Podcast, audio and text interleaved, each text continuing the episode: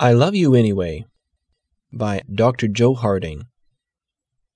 It was Friday morning, and a young businessman finally decided to ask his boss for a raise. Before leaving for work, he told his wife what he was about to do. All day long, he felt nervous and apprehensive.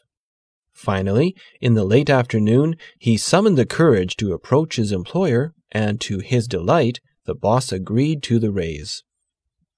The elated husband arrived home and was surprised to see a beautiful table set with their best china and lighted candles. Smelling the aroma of a festive meal, he figured that someone from the office had called his wife and tipped her off. Finding her in the kitchen, he eagerly shared the details of his good news. They embraced and danced around the room before sitting down to the wonderful meal his wife had prepared. Next to his plate, he found an artistically lettered note that read, Congratulations, darling. I knew you'd get the raise. This dinner is to show you how much I love you. Later, on his way to the kitchen to help his wife serve dessert, he noticed that a second card had fallen from her pocket. Picking it up, he read, Don't worry about not getting the raise. You deserve it anyway. This dinner is to show how much I love you.